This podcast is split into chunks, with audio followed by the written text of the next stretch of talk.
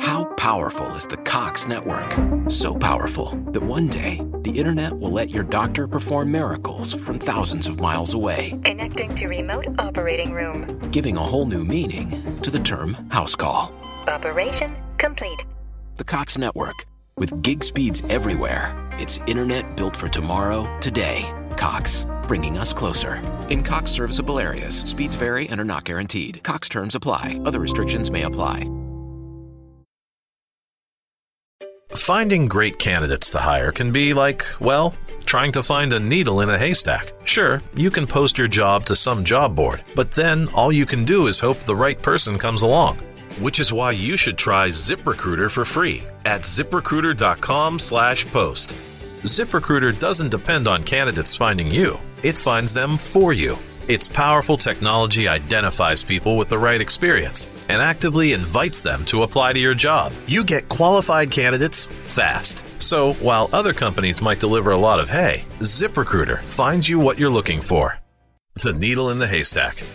See why four out of five employers who post a job on ZipRecruiter get a quality candidate within the first day. ZipRecruiter, the smartest way to hire. And right now, you can try ZipRecruiter for free. That's right, free at ziprecruiter.com slash post. That's ziprecruiter.com slash post. ziprecruiter.com slash post. Hola, soy Hanna Fernández, divulgadora especializada en bienestar y descanso y autora del libro Aprende a descansar. Quiero darte la bienvenida a un nuevo episodio de mi programa de podcast A Guide to Live Well, una guía práctica de bienestar en la que descubrirás de la mano de los mayores expertos cómo cuidar tu salud y tu entorno para vivir más y vivir mejor. En España hay más de 29 millones de mascotas. Más de 9 millones son perros. Más de 7 son peces. Casi 6 millones son gatos. Y el resto se divide entre pájaros, reptiles y pequeños mamíferos. Vivir en compañía de otros animales nos hace física y emocionalmente más sanos. Desde la neuropsicología y la neurociencia se estudian los factores que influyen en el vínculo que establecemos con nuestras mascotas, en especial con los perros. Según estudios realizados por la Universidad Monash en Australia, el lazo entre los perros y sus dueños es tan fuerte que sus corazones se sincronizan cuando están juntos, y se ha demostrado que son capaces de interpretar las emociones y anticipar las intenciones no solo de individuos de su especie, sino también de los humanos. Ya te habrás dado cuenta de que el episodio de esta semana es un episodio especial, porque por primera vez no vamos a hablar de los humanos, sino de los animales, especialmente perros y gatos. Y tengo que dar las gracias a mi mecenas Ownat por proponerme hacer un episodio sobre bienestar animal y cómo ellos contribuyen al bienestar humano. Ownat es una marca especializada en alimentación animal, y en concreto la línea Ownat Author es la gama de alimentación seca para mascotas más avanzada del mercado. Si me sigues en redes, ya sabrás quiénes son Galleta y Thor, nuestros perros. Si para mí es importante lo que comemos los humanos en casa, igual de importante es lo que comen ellos. Y desde luego la niña Thor de Onat cumple todos los requisitos que buscamos en su comida. Galleta por su edad y Thor por su envergadura necesitan una dieta rica en proteína de origen animal y de la máxima calidad. Onat solo utiliza carne y pescado frescos de alto valor biológico para asegurar la máxima calidad nutricional. No utilizan harinas cárnicas, es decir, carne procesada sometida a altas temperaturas y presiones que hacen que las proteínas pierdan parte de su valor nutricional original. El 90% de los ingredientes utilizados, tanto carne y pescado como vegetales y cereales, son de origen natural y de proximidad. No utilizan conservantes ni colorantes, y sin embargo sí utilizan superalimentos como los arándanos, la cúrcuma o las semillas de chía. Utilizan la tecnología más avanzada para realizar una cocción más natural, fundamentalmente a base de vapor, y mantener así las cualidades nutricionales de los ingredientes.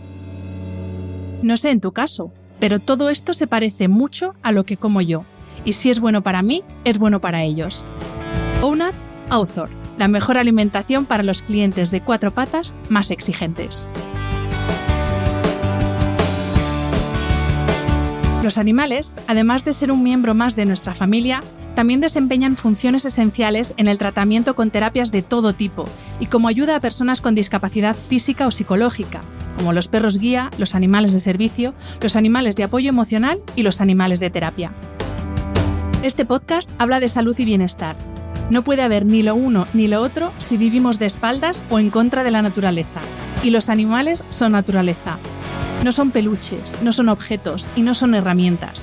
Son seres vivos y para muchas personas, entre las que me incluyo, son un miembro más de la familia. Para conocer la situación actual de los animales en nuestra sociedad, los efectos de la vinculación entre personas y animales, cómo cuidarlos y cómo nos cuidan a través de distintos programas de intervención asistida con animales, cuento hoy en el podcast con Nuria Máximo Bocanegra, doctora por la Universidad Rey Juan Carlos y directora de la Cátedra Animales y Sociedad de dicha universidad. La doctora Máximo es máster en patología neurológica, diplomada en terapia ocupacional y especialista en intervenciones asistidas con animales y atención temprana.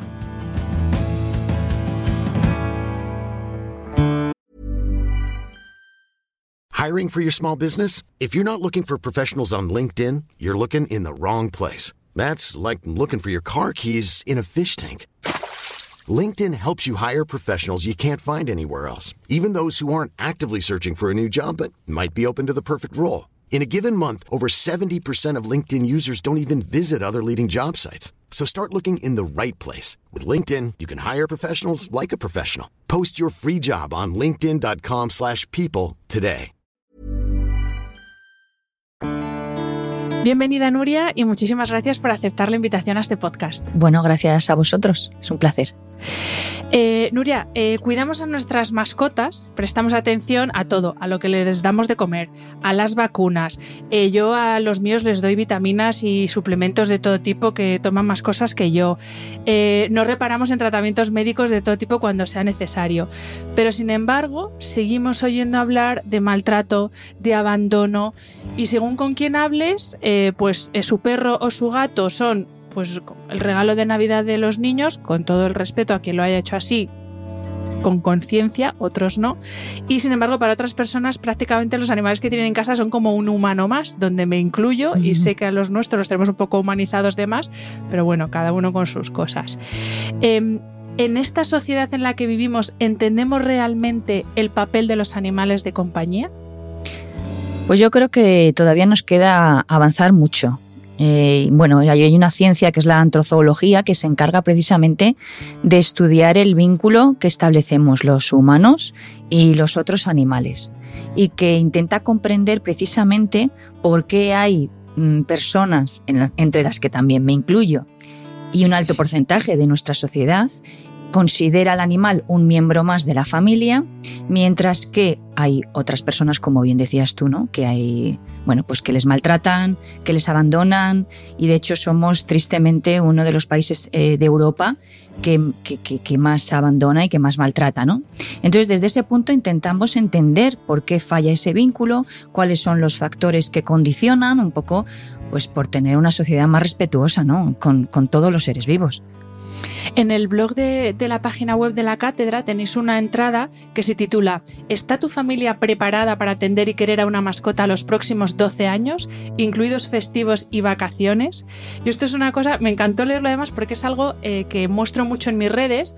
Ahora, por ejemplo, que estamos atravesando una ola de frío, pues claro, yo me hago stories mm. con el perro eh, a punto de volarme, roja como un pimiento del frío, porque claro, es que eso es tener una mascota. Y el día 1 de enero me acuerdo que a las 7 de la mañana subió una story diciendo, es 1 de enero y aquí estoy yo a las 7 porque para Thor no hay ni 1 de enero, ni vacaciones, ni nada. De nuevo, volviendo otra vez a, esa concepción que tenemos de los animales en la sociedad, em, somos conscientes de que una mascota es una responsabilidad a largo plazo. No quiero decir que es como un hijo, pero bueno, para que la gente me entienda, es que eso no es una cosa que si mañana te cansas eh, lo devuelves. Así es, así, así debería ser.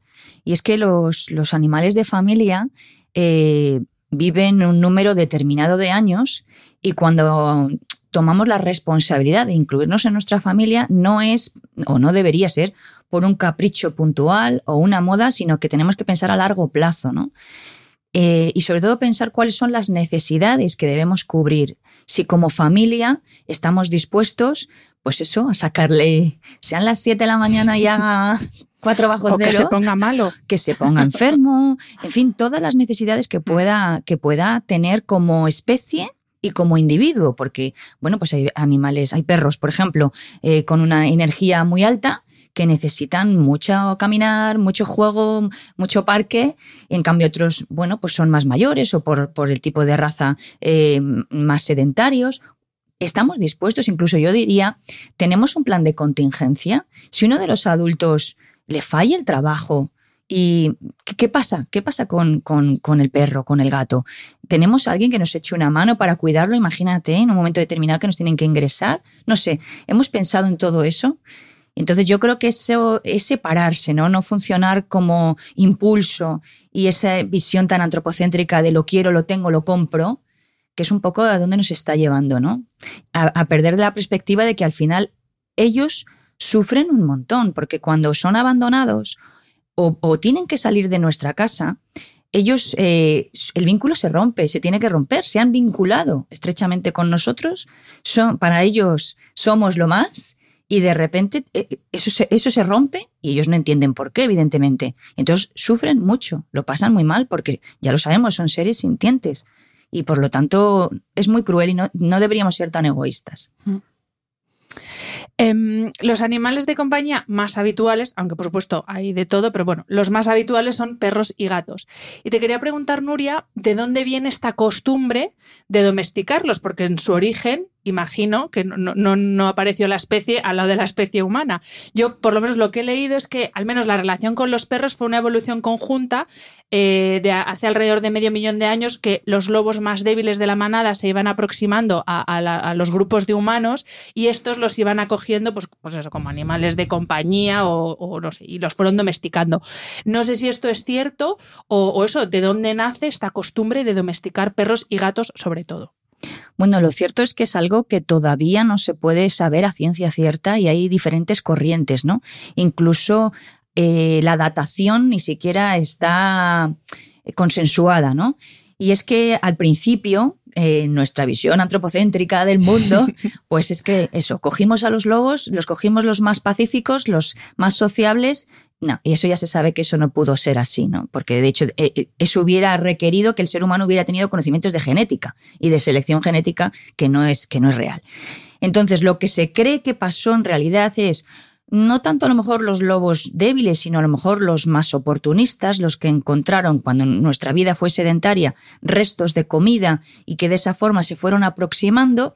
Y ahí en esa relación conjunta eh, el, el, animal encontró alimento cobijo y seguridad, y por otro lado, los humanos eh, se dieron cuenta de que esa compañía también le daba seguridad, protección e incluso, bueno, pues a la hora de la caza les, les ayudaba, ¿no? Y eso, hay pinturas rupestres que lo, que lo reflejan. Por lo tanto, yo creo que, debió de ser algo eh, conjunto e incluso también hay investigadores que, que dicen que es por una modificación genética en el lobo que hizo que pudiera empezar a gestionar eh, la ingesta de mm, verduras y de cereales, porque originalmente eran carnívoros, pero luego dejaron de serlo para ser omnívoros. Bueno, ahí hay un debate, yo creo que, que muy enriquecedor para comprender, porque al final nos, nos resulta muy curioso cómo nos hemos Mm, no sé, eh, combinado armónicamente, que, tenemos una comprensión de la especie que no tenemos con otras. ¿no?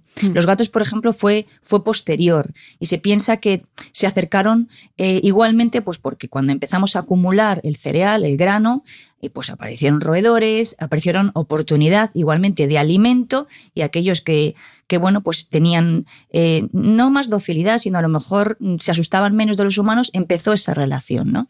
Y entre medias de ambos estaba el caballo, que también, ¿no? Pero siempre el ser humano, hay que decir, ¿no? Que, que les empleaba para su bueno, pues para su lo que necesitaba eh, utilidad, la, utilidad que pudieran cubrir esos animales.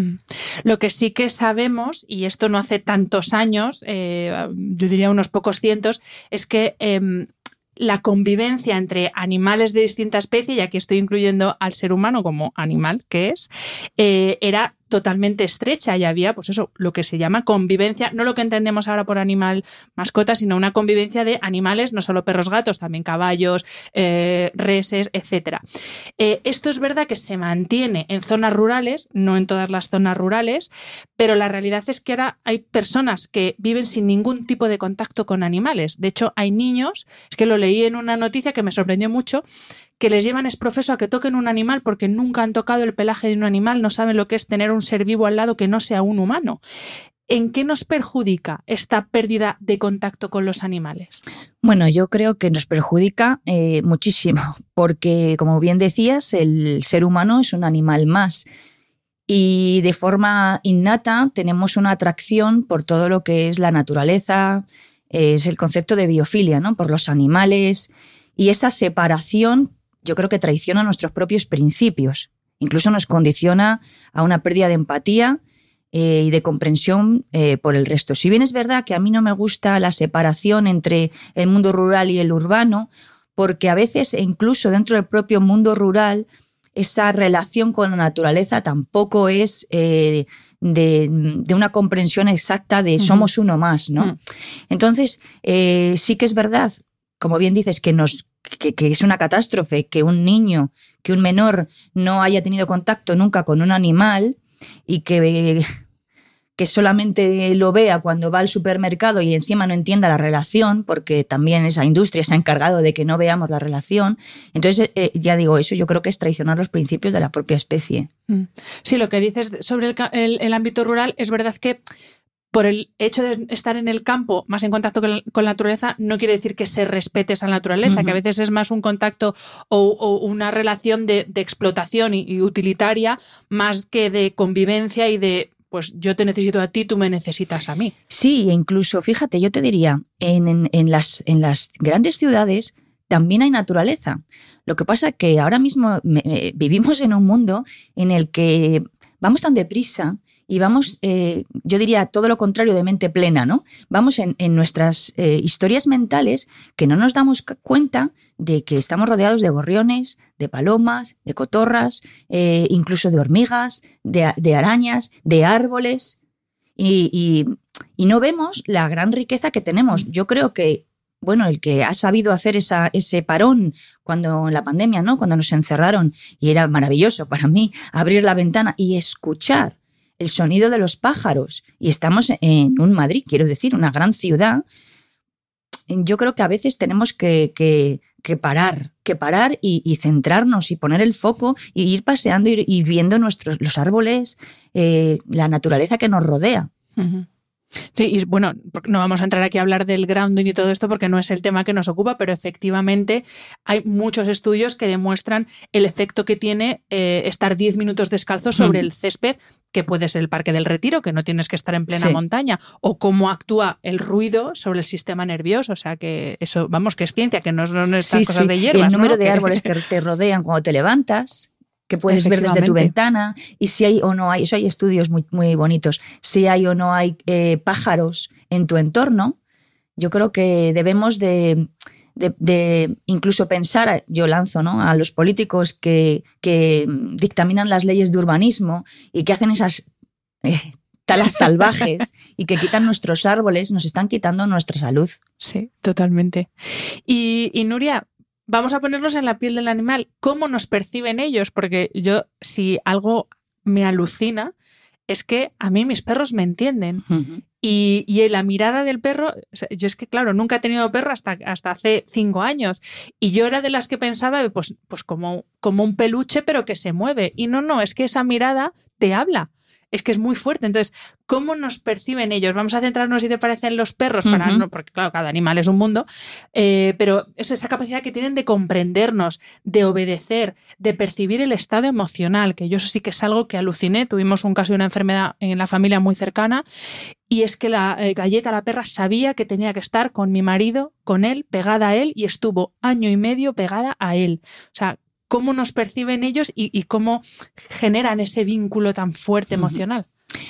Bueno, tiene que ver con tantísimos años como especies de convivencia y es, y es verdad que el perro especialmente eh, nos sabe leer eh, nuestra comunicación no verbal, eh, nuestra química, interpretarlo y tomar la decisión. Eso significa que son animales inteligentes, pero yo diría más, que son animales empáticos.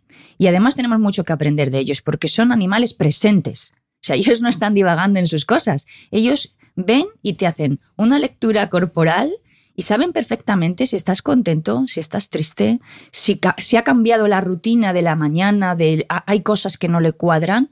Si tú estás nervioso, todo eso ellos no solamente es que lo interpreten, sino que responden ante ello. Y entonces cuando tienen una buena vinculación, porque el vínculo es bidireccional, una buena vinculación hacia su familia de referencia, su, vamos a llamarle tutor, o su papá o su mamá, como quieran, eh, humano, eh, responde, pues eso, poniéndose en el regazo, juntándose, dándole con la cabeza, moviendo el rabito, es decir, lo que ellos piensan que a ti te puede consolar. ¿Qué te consola la compañía? Yo no puedo hacer otra cosa más que acompañarte. Y te acompañan.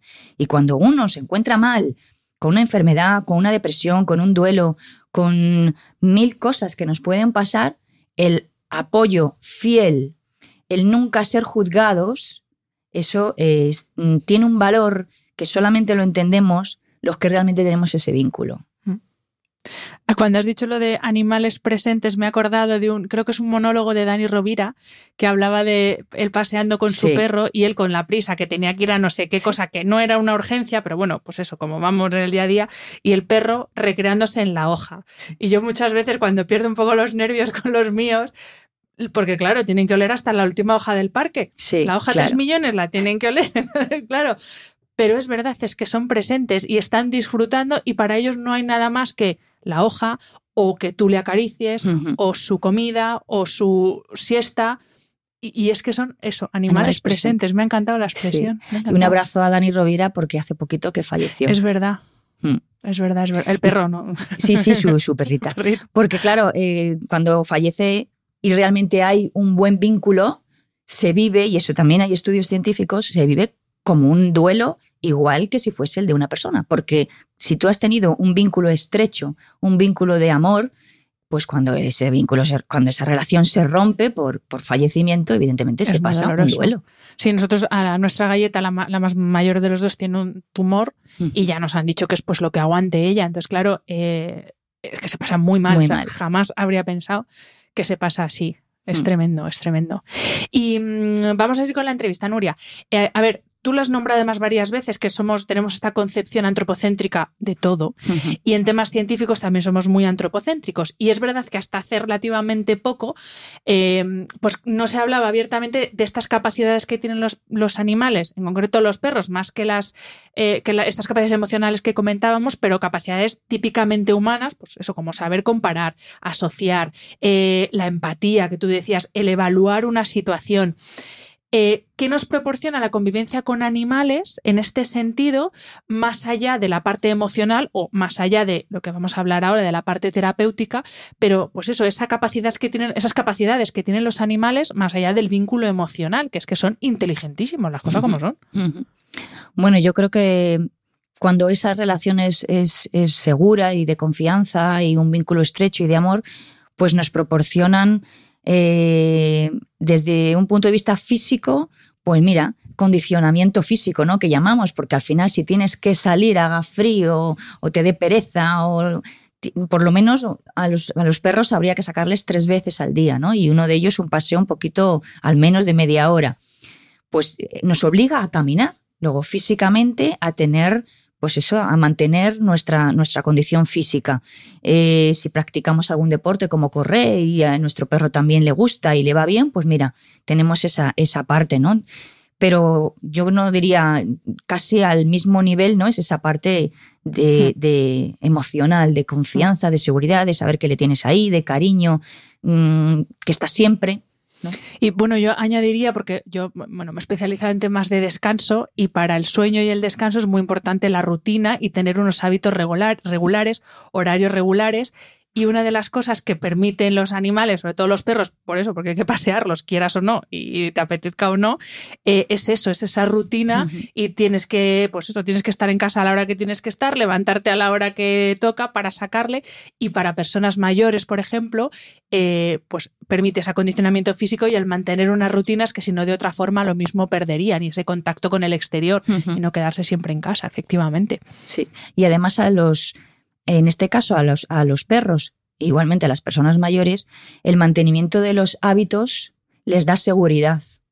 Y por eso es bueno tener siempre esa rutina, ¿no? De, de orden que al final el salir a la calle, eh, darle la comida cuando vuelve después de dos minutitos de descanso.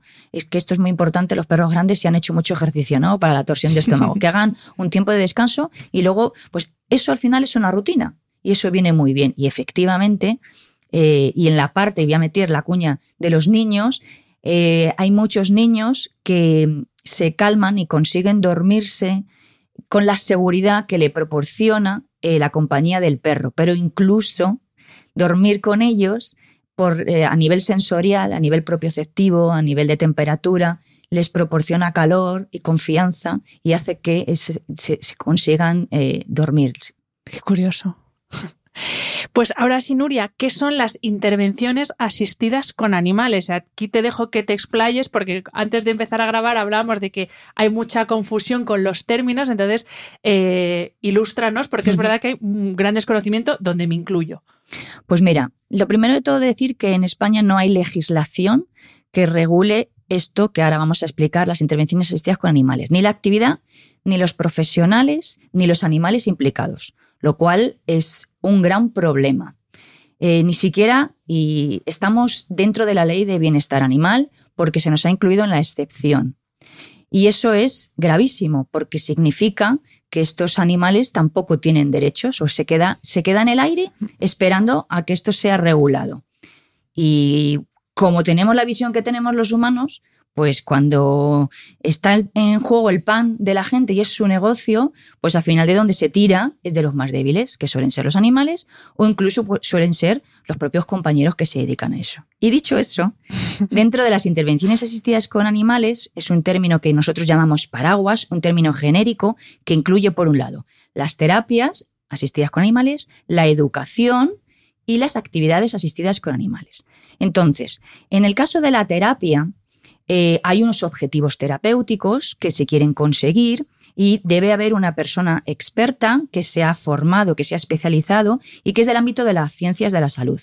Un terapeuta ocupacional, un fisio, un psicólogo, un médico, una enfermera, que además de su, de su titulación ha hecho esta especialidad y que entiende y comprende qué papel puede jugar eh, el animal dentro de ese proceso terapéutico. Tiene que haber una valoración, unos registros, en fin, un historial, un historial clínico la educación asistida con animales es eh, el mismo diseño, solamente que los objetivos son pedagógicos, educativos, puede ser educación formal y no formal.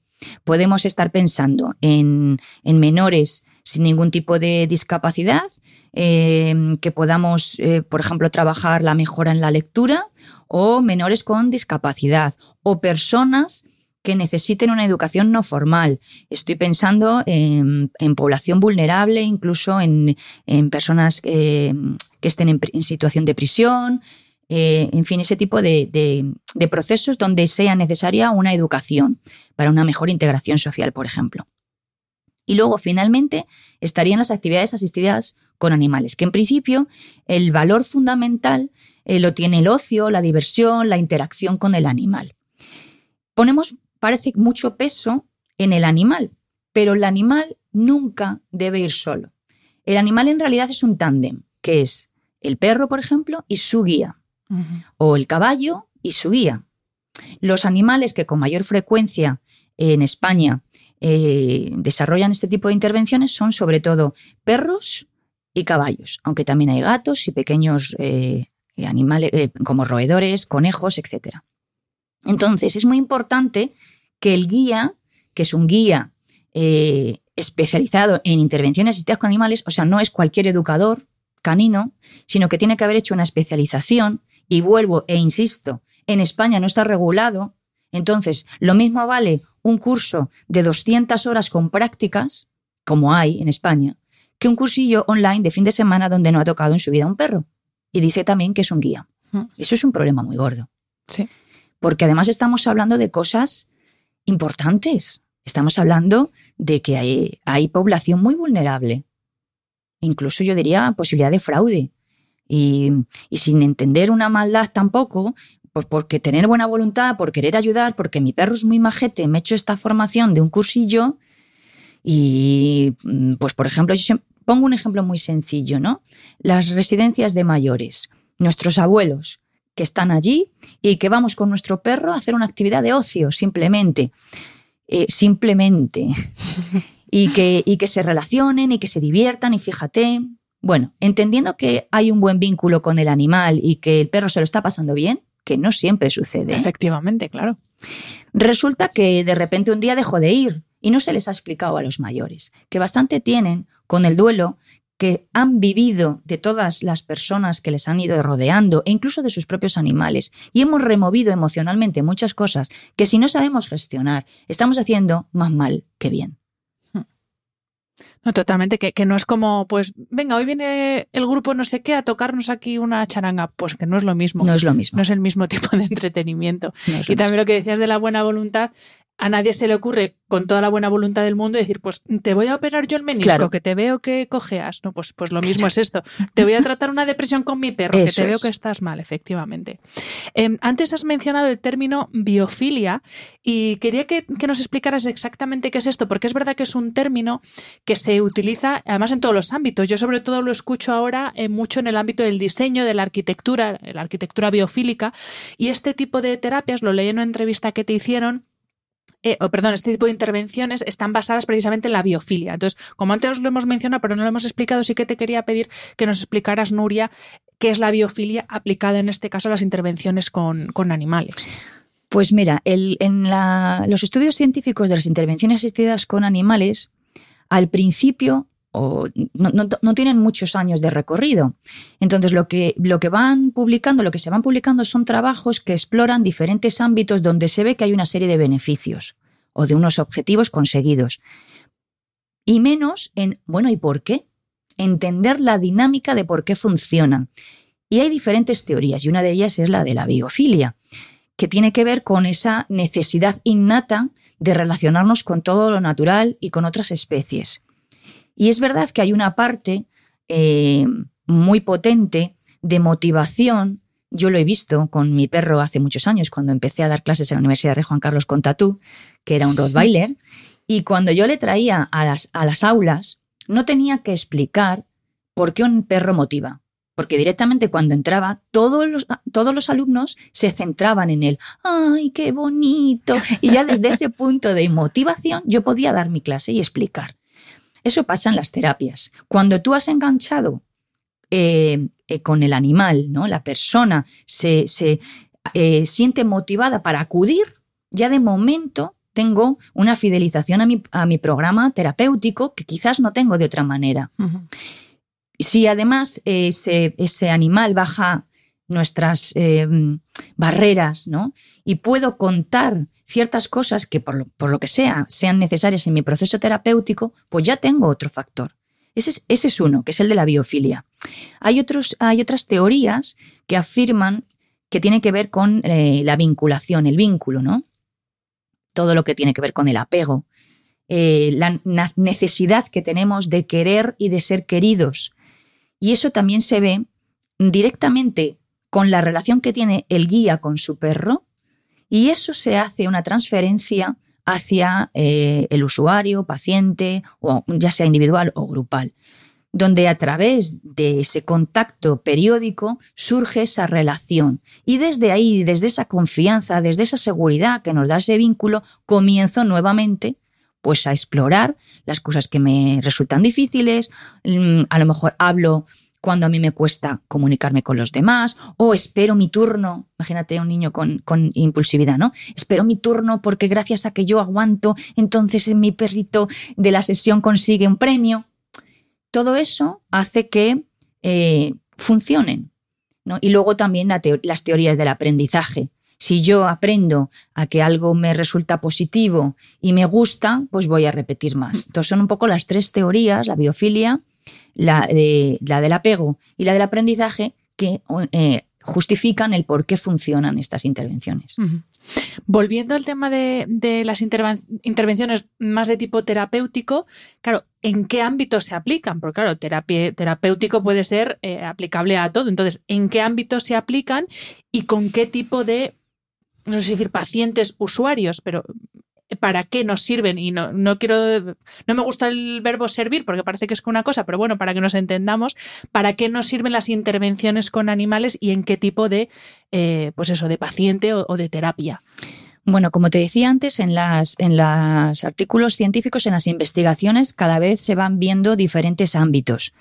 Yo conozco los ámbitos a través de compañeros, de colegas, de publicaciones, de redes sociales, pero insisto, no hay un registro oficial que recoja qué entidades hay, por ejemplo, en, España que se dediquen a esto, con qué tipo de animales y en qué tipo de ámbitos. Entonces partimos de un desconocimiento de la realidad, ¿no? Pero hay sí que, bueno, yo te puedo contar lo que, lo que conozco y, y cada vez se va abriendo un poco más el abanico. Por un lado estaría el ámbito sanitario, eh, donde podemos encontrarnos desde residencias de personas mayores, hospitales y dentro de los hospitales, eh, desde las eh, consultas externas, por ejemplo, para apoyo a ciertas pruebas, apoyo emocional, hasta la unidad de cuidados intensivos pediátricas que tenemos nosotros en el 12 de octubre o en otra planta de oncología pediátrica o incluso de adultos. Todo tipo de unidades de psiquiatría también, de salud mental. Eh, en el ámbito educativo, pues hay proyectos en colegios de educación especial, en colegios de educación ordinaria y en el ámbito, como te decía antes, de educación no formal, pues en ciertos colectivos, eh, como por ejemplo en prisiones o por ejemplo en adolescentes con medidas judiciales o con vulnerabilidad social. En, juzgados también hay compañeros que están, que están trabajando. En fin, eh, los ámbitos a nivel nacional e internacional yo creo que cada vez son más. Y incluso es que me he quedado pensando porque incluso hay eh, animales, es que quiero mirar el término, perros de alerta médica. Y esto luego ya investigando un poco es que ellos resulta que tienen unas glándulas, si no me equivoco, o, tienen una particularidad que les permite oler alteraciones químicas en nuestro organismo.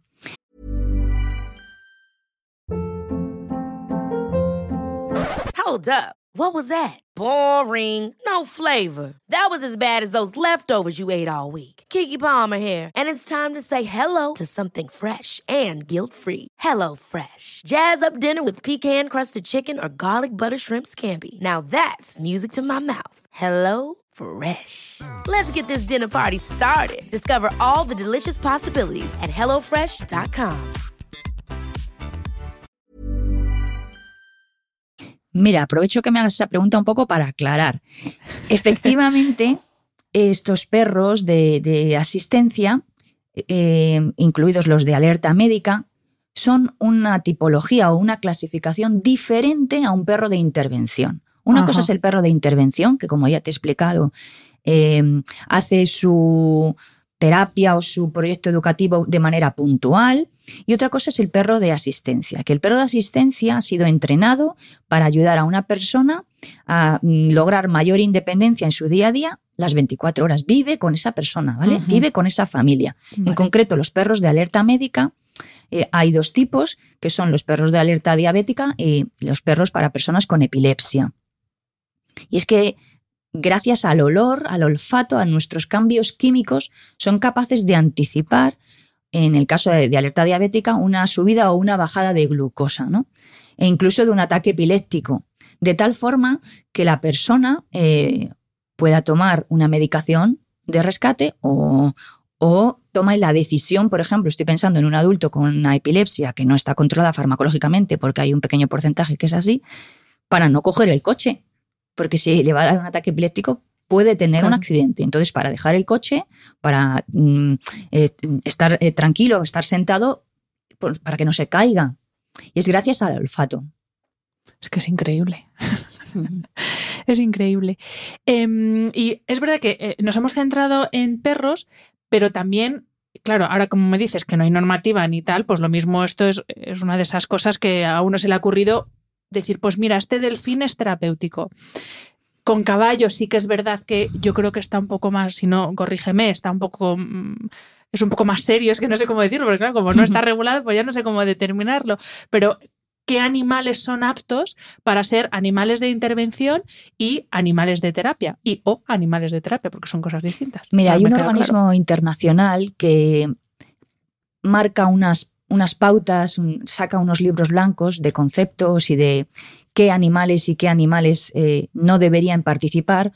¿Y por qué no deberían participar? Porque la premisa fundamental es que haya una ayuda bidireccional, que el animal también obtenga algo, bien sea de experiencias positivas, de aprendizaje, seguridad, etc. Entonces, eh, se sabe que los animales salvajes, eh, para poder hacer una terapia, tienen primero que ser eh, capturados o criados en cautividad y que dejan de hacer las conductas naturales que les son propias. Por lo tanto, el punto de partida ya es malo. Pero además, en el caso de los delfines, eh, Nathanson estudió los beneficios y después, gracias a una científica, Lori Marino, se desmontó absolutamente todo lo que se decía que era beneficioso. O sea, encima estaba eh, mal diseñado y los objetivos no se cumplían y además es una aberración mantener un delfín en un estanque o en un trozo de mar cortado. Por lo tanto, esto a nivel internacional ya se sabe que no funciona. Y encima es carísimo.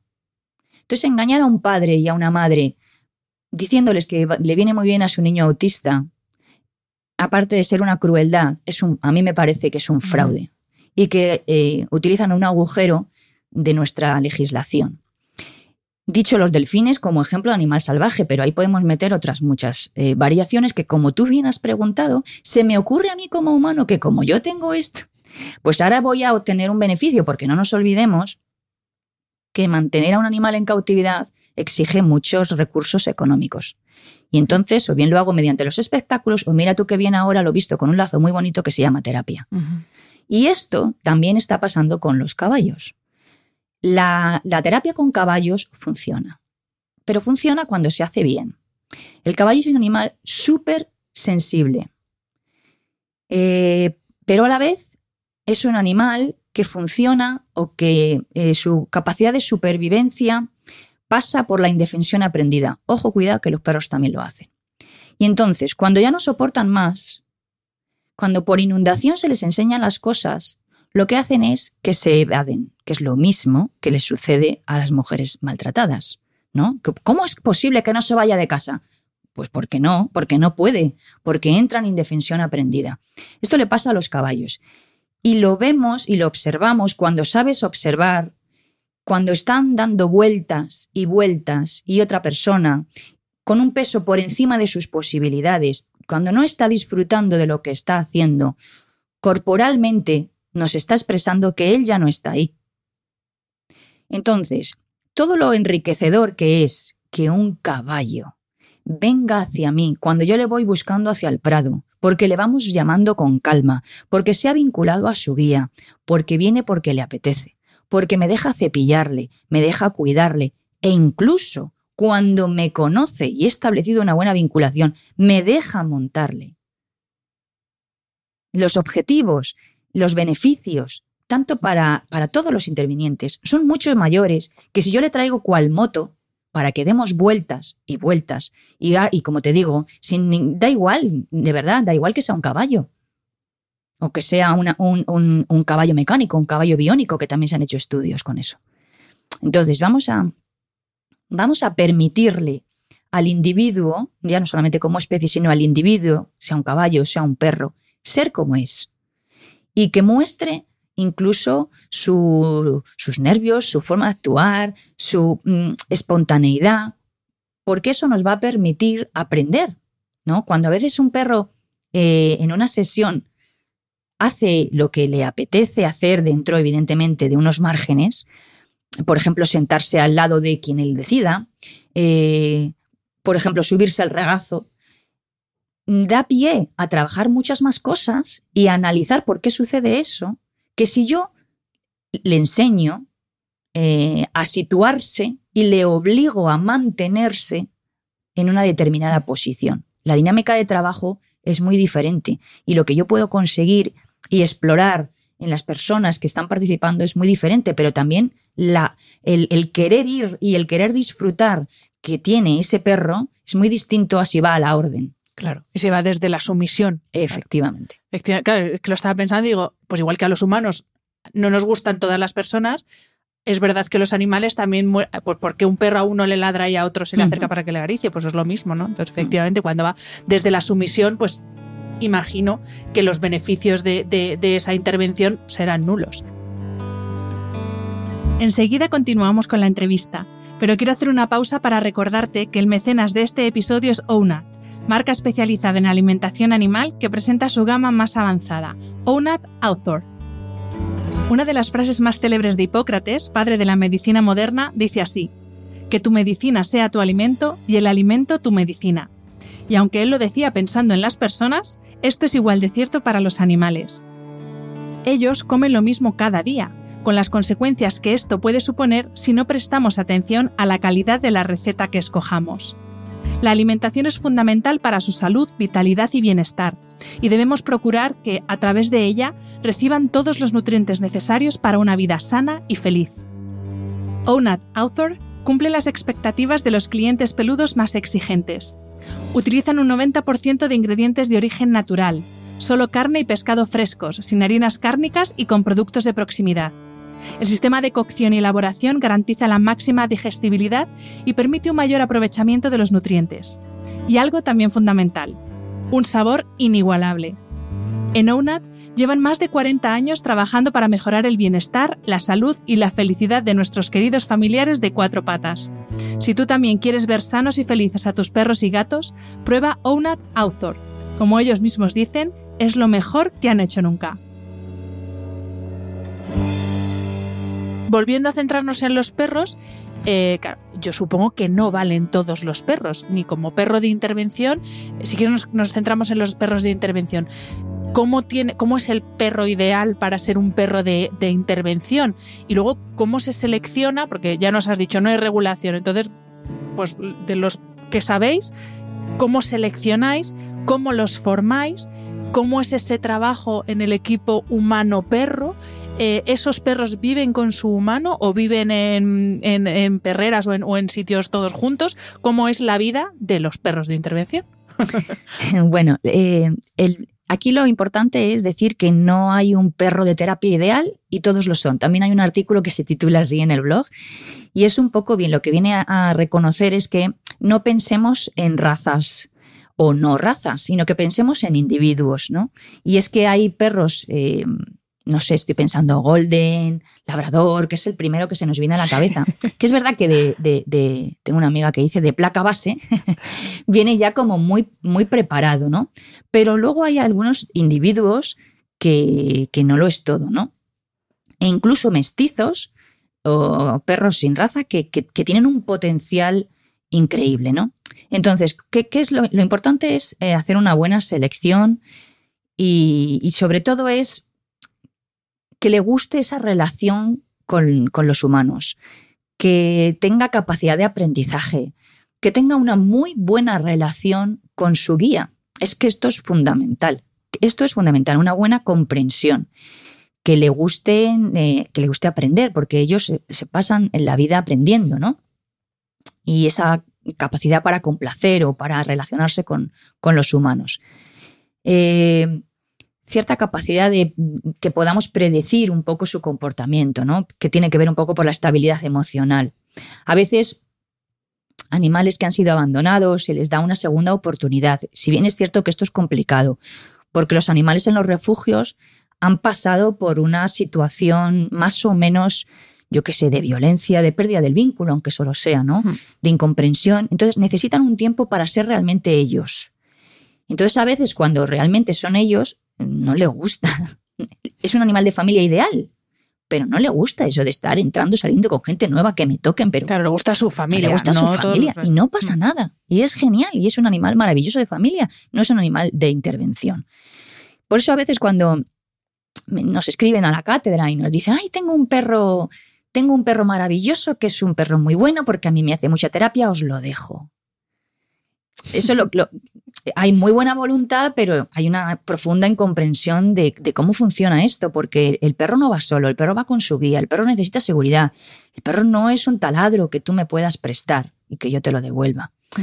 Entonces es muy importante tanto la selección como el cuidado y el entrenamiento, que sea siempre desde un punto de vista respetuoso, que sea siempre basado en esa relación de confianza y no por indefensión o por sumisión, que sea constante, que, mm, que parta un poco de, ese, de ese trabajo de vínculo, más allá de, pues eso, como mm, de, un patrón de tú me obedeces porque yo te lo mando y si no cobras, que eso es muy antiguo, eso no se hace así.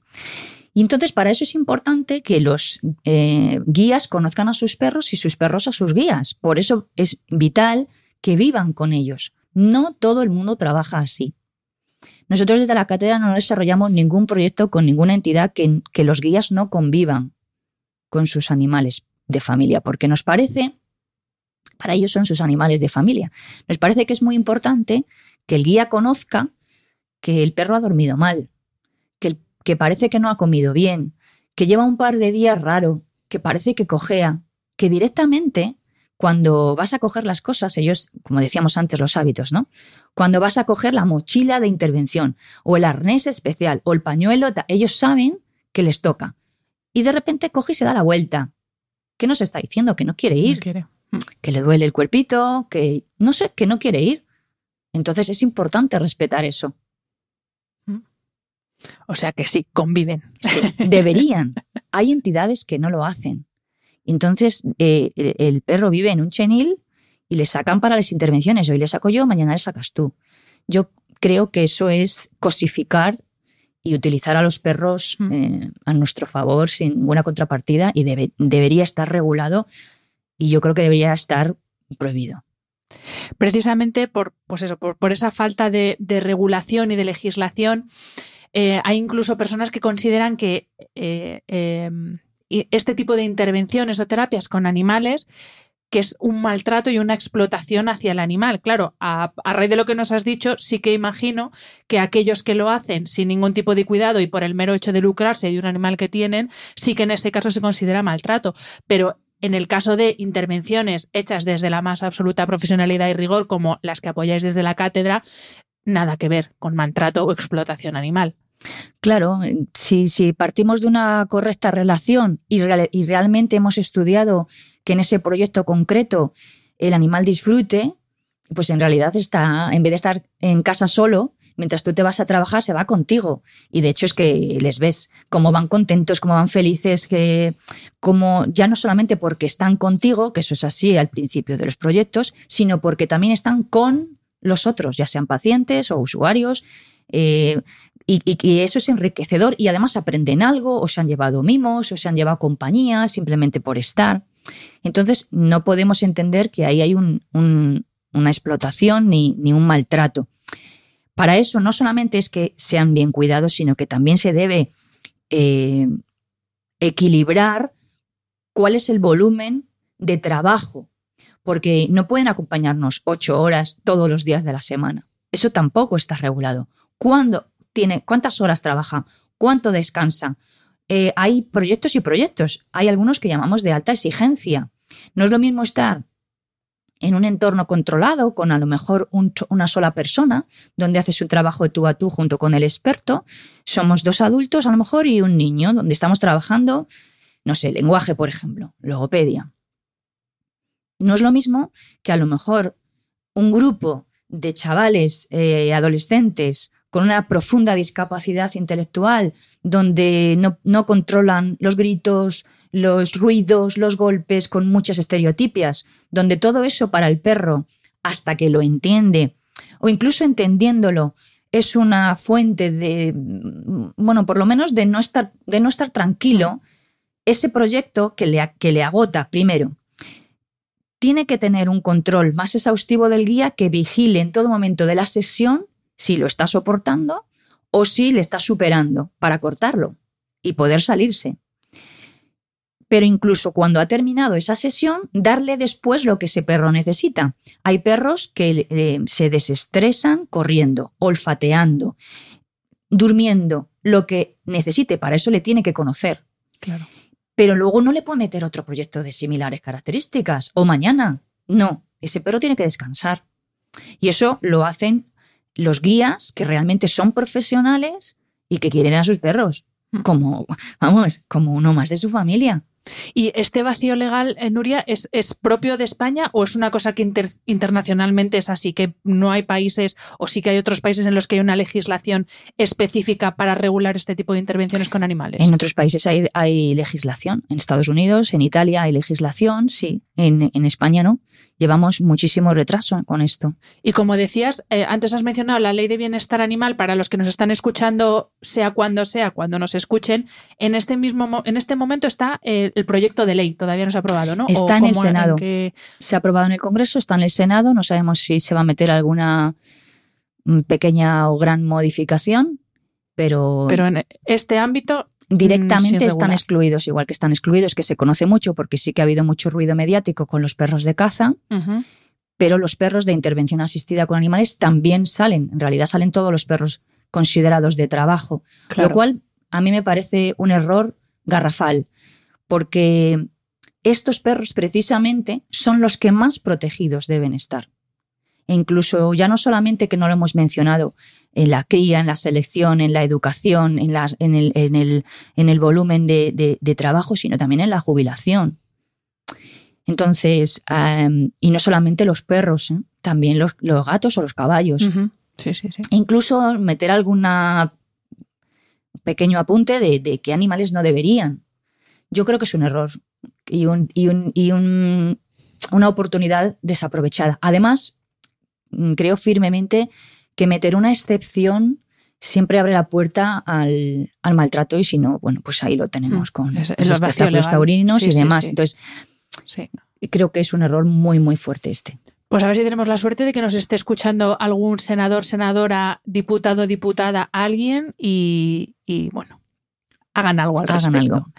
Pues eh, Nuria, para terminar la entrevista vamos a hablar de cosas bonitas. Me gustaría que nos explicaras algunos de los proyectos en los que habéis intervenido desde la cátedra, que claro, quien quiera verlo, que entre en vuestra página web, porque es que te mueres de amor. Yo es que me muero, de verdad. Es que hay, cosas que digo, madre mía. Eh, el primero por el que te quiero preguntar es el trabajo que habéis hecho con la Asociación de Familiares de Enfermos de Alzheimer. Que es verdad que esto lo hemos tocado así un poco de soslayo, no hemos entrado, pero qué importante es el trabajo que se puede hacer con animales para enfermos de, pues, bueno, con pacientes de enfermedad neurodegenerativa, como por ejemplo este caso de enfermos de Alzheimer, que Alzheimer demencia, que no reconocen nada, nada más que al animal, que es muy fuerte. Mira, nosotros desde nuestra fundación en 2016, nuestras líneas de intervención son la investigación, la formación y la divulgación. Nos parece que es muy importante que llegue esto a todo el mundo especializado y no especializado. Y hay, es verdad que gracias a, las entidades que nos financian, que son la Fundación de Ingonatura y MSD Animal Health, desde aquí les doy las gracias y nos han apoyado para que estos proyectos se hagan realidad, porque aunque somos una cátedra en una universidad pública, nos financiamos gracias a entidades Luego, luego vamos a hablar de cómo nos puede, os pueden ayudar las personas que nos escuchan, eso no se me olvida. Genial, genial. Pues desde el principio nosotros intentamos hacer proyectos de investigación bueno, pues para ver cómo funcionan, cuáles son los beneficios para los animales y para las personas. Y, también dirigirnos hacia colectivos, bueno, que nos parecen que son especiales o que se han trabajado poco, mm, que por, alguna característica concreta desde la cátedra tenemos que apoyar. Y concretamente con las personas mayores con demencia, sí que es verdad que tercera edad se ha estudiado mucho a nivel internacional, sobre todo en el ámbito residencial y sobre todo lo que tiene que ver con, la, con las habilidades sociales, las habilidades comunicativas. Pero nos parecía que el Alzheimer, concretamente la demencia, bueno, pues era algo para poder estudiar en el, ámbito en el que lo hicimos, que fue en un centro de día. Yo soy terapeuta ocupacional y, y por lo tanto ahí mi, mi perfil profesional lo que me lleva es a intentar que las personas vivan el tiempo máximo posible de forma autónoma e independiente en su entorno natural. Entonces es muy importante que la, que la persona diagnosticada con Alzheimer viva en su casa. Entonces la hipótesis de partida era, los perros pueden ayudar a que las personas con eh, demencia vivan más o, se mantengan, mejor dicho, se mantengan en su entorno natural. Entonces diseñamos este proyecto junto con la entidad psicoanimal, que ahora se llama Bitácora Psicología, que eran las que llevaban a los perros. Hicimos un diseño en el que trabajamos con las personas con Alzheimer, terapia con perros y luego otro grupo de personas con Alzheimer y que llevaban sus terapias normales, eh, habituales en el centro. Y lo que pudimos observar es que aparte de una muy buena acogida por parte de los profesionales, de los participantes y de las familias, que para nosotros eh, fue un valor muy importante porque se valoró como que daba más calidad de vida, que esto es importante, a nivel eh, cognitivo, estas personas se mantuvieron en sus niveles frente al otro grupo. Mantener niveles cognitivos en un Alzheimer para mí es un logro. Es cierto, hay que ser precavidos en esto, que era un grupo pequeño. Entonces dijimos, vamos a replicarlo, vamos a hacerlo con otro grupo para ver si con un tamaño mayor, estadísticamente, podemos decirlo con más rigor. Vino la pandemia. como vino la pandemia, aquello se separó. Pero eh, está como piloto y como una línea mm, que se puede seguir investigando porque a priori todo parece demostrar que efectivamente por lo menos ralentiza el, con todas las precauciones del mundo, por favor, ¿eh? pero que ralentiza el proceso, que al final es una enfermedad degenerativa, todo lo que luchemos contra ella es bueno. Pues a ver, a ver si podéis retomar. Em, el otro programa por el que te quería preguntar, Nuria, lo has mencionado tú antes, de hecho es, eh, el grupo de apoyo que tenéis para niños ingresados en la UCI del 12 de octubre. Eh, ¿Es paciente oncológico o, son niños en la UCI? Hay de todo. Y en ese, claro, porque justamente una vez subí a Instagram un vídeo de creo que era un americano que estaba ingresado eh, y, y, iba a verle su perro y tal, y lo subí a Instagram y hubo gente que me dijo, es que esto no puede ser porque los animales llevan muchas bacterias y pueden provocar infecciones, tal.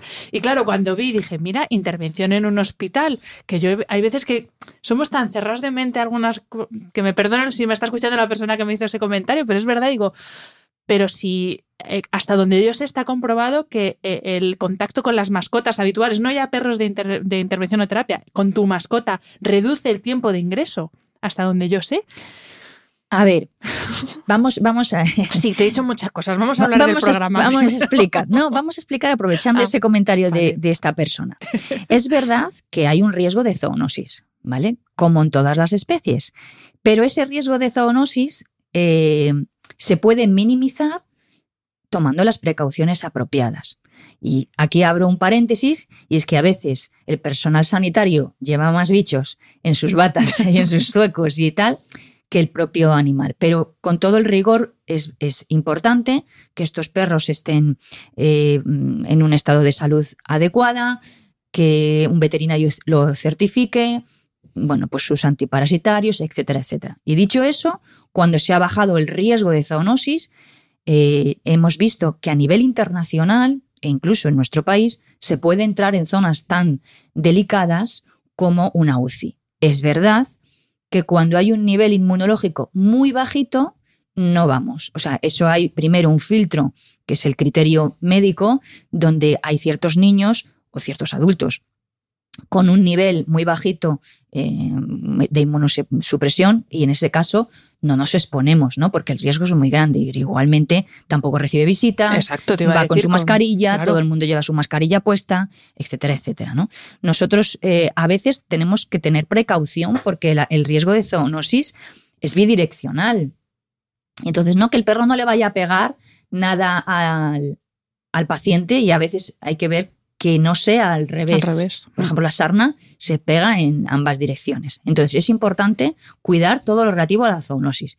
Y una vez que eso se ha hecho y se hace un, protocolo de limpieza, las patitas, el pelaje, las manos del propio guía, etcétera, etcétera, se puede y se debería entrar en espacios tan comprometidos como es la UCI. Porque en este proyecto, y aprovecho y cuento un poco, que es pionero eh, yo diría que a nivel internacional, porque hace poco hice una búsqueda y para ver si había alguien a nivel internacional y en una UCI pediátrica de momento solamente que se haya publicado estamos nosotros, estamos muy orgullosos, es gracias, por supuesto, a, a, todo el equipo de gestión y médico y clínico y sanitario del 12 de octubre, pero también yo creo a la unión y a la profesionalidad, por un lado, de, de la cátedra, de Bitácora Psicología y, de, y, del 12 de octubre, ¿no? Que lleva años humanizando las instalaciones y permitiendo algo tan obvio como que las familias acompañen a su niño o a su niña. Esto no es así en todos los hospitales. Y ese ya es un error de base.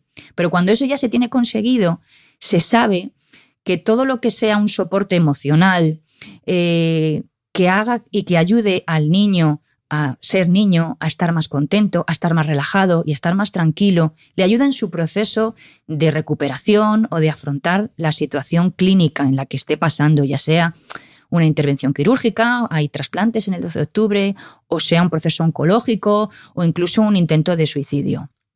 Todas esas situaciones se han tratado y se han acompañado.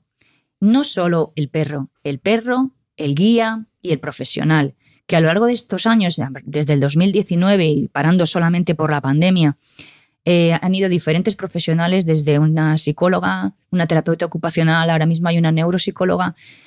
Eh, lo tratamos con toda la exquisitez del mundo y, bueno, pues son un equipo profesional pues digno de la unidad y de la estancia en la que están, ¿no? Y los perros que han trabajado en estas, eh, en estas estancias, desde Zenit, que se jubiló, eh, hasta CEO, que es el que está ahora, pues tienen que cumplir una serie de características y disfrutar de lo que hacen, ¿no? Y, aprovechar ese momento de relación que a veces es más estática o más de compañía, donde simplemente se suben a la cama y permanecen al lado de, de la persona mientras que la psicóloga conversa con él o con ella o a veces un poco más activo porque se les hace un juego o se les hace un masaje de pies o un cepillado o un masaje de fisioterapéutico. Bueno, cualquier excusa eh, montada en formato juego dirigida a las necesidades de, y a la edad que tenga el menor y por supuesto involucrando al animal siempre desde un punto de vista que él o, eh, o ella, porque hemos tenido también una perrita, Sena, lo disfruten. Es que me estoy imaginando, claro, en estos casos, paciente, además, niño en UCI, es que es como el momento, como el momentazo de la semana, no sé cada cuánto se realiza, pero claro, estás en esa burbuja y de repente que venga un, elemento, en el mejor de los sentidos de la palabra, tan disruptor en ese caso, claro, es que me estoy imaginando que tiene que ser una maravilla. Es maravilloso. Además, es, es, una vez a la semana, porque económicamente solo puede ser una vez a la semana, pero lo importante es que sirve de enganche para que la familia pueda hablar durante varios días de lo que va a venir o de lo que hemos hecho. Claro, es otro tema de conversación que no es otro la tema de conversación diferente, pero además, eh, si tiene la desgracia de estar más de una semana, puede volver a recibir esa visita. Pero además, y esto también está estudiado, supone una ruptura del día a día para el personal sanitario, que en muchas ocasiones trabajar en esas unidades es un eh, coste emocional muy alto, pues porque han tenido un mal día, porque hay niños que fallecen, porque hay niños que por mucho que se haya hecho o se haya luchado no ha habido manera, y eso ellos y ellas lo pasan mal. Recuerdo en una ocasión de acompañar a, a Ceni, tenemos una salita donde preparamos un poco todo y donde también, eh, aparte de preparar el material, el perro ya se va mm, preparando como que va a entrar, ya sabe que va a entrar. Y, a veces ahí pues vienen y nos, nos vienen a, visitar las doctoras o las enfermeras. Y había una doctora que salía con una cara pues muy triste y muy cansada. Y yo me acuerdo que la dije, no ha sido un buen día. Y me dijo, no. Y entonces Zenit, que estaba tumbado en el suelo esperando a que prepararan las cosas, ella se sentó en el suelo a su lado y le empezó a acariciar. Y la cara, por ese momento, le cambió.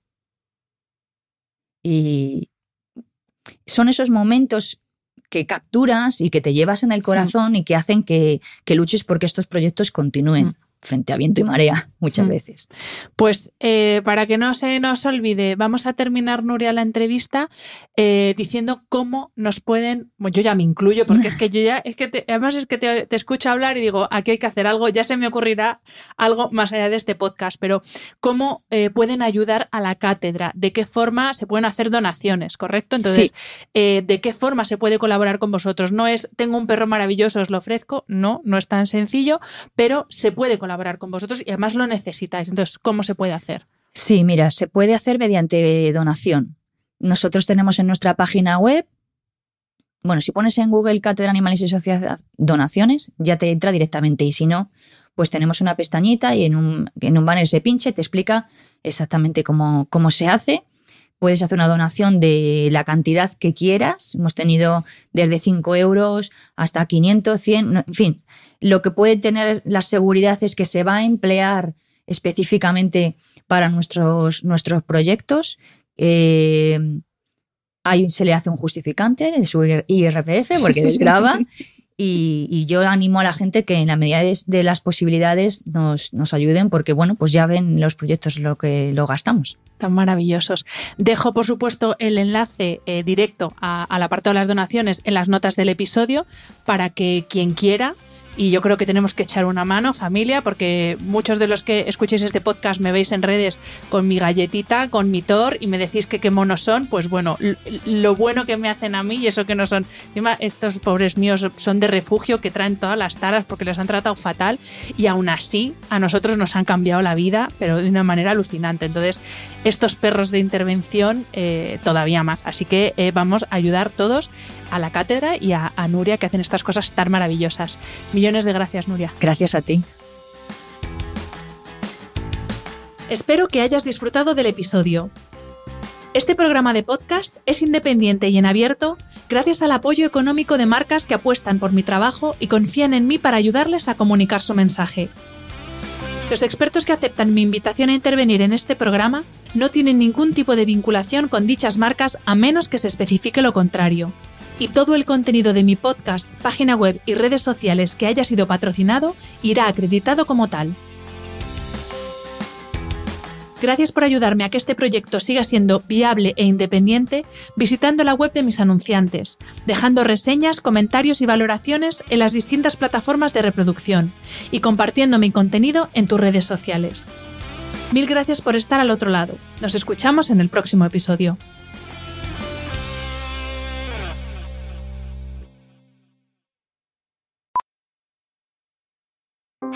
Powerful is the Cox network?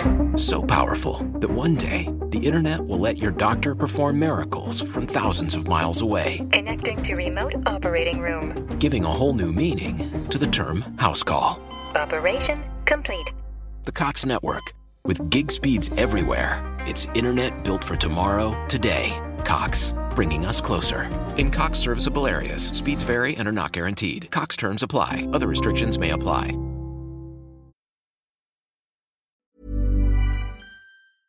Even when we're on a budget, we still deserve nice things. Quince is a place to scoop up stunning high end goods for 50 to 80% less than similar brands. They have buttery soft cashmere sweaters starting at $50, luxurious Italian leather bags, and so much more.